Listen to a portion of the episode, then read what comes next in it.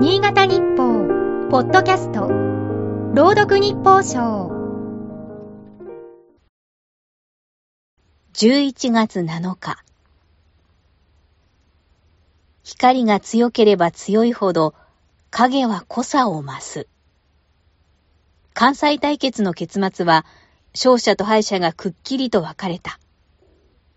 勝負事だから当然なのだが、栄冠を手にしたのが屈指の人気球団だったから、敗れ去った者からは黒々とした影が伸びた。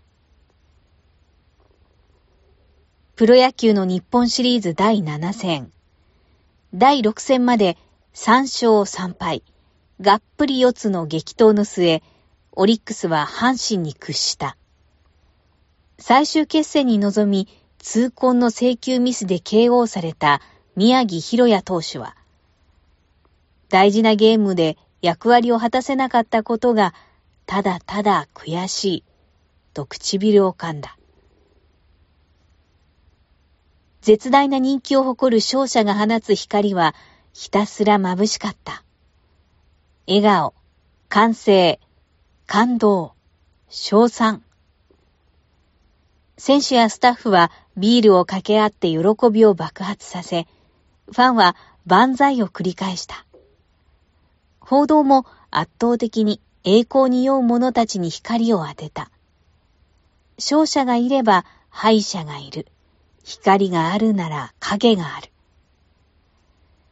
母木木に影というものありにけり、虚子。母木木はコキアとも呼ばれ、この季節は美しく紅葉する。信濃にあるという伝説上の木を指すこともある。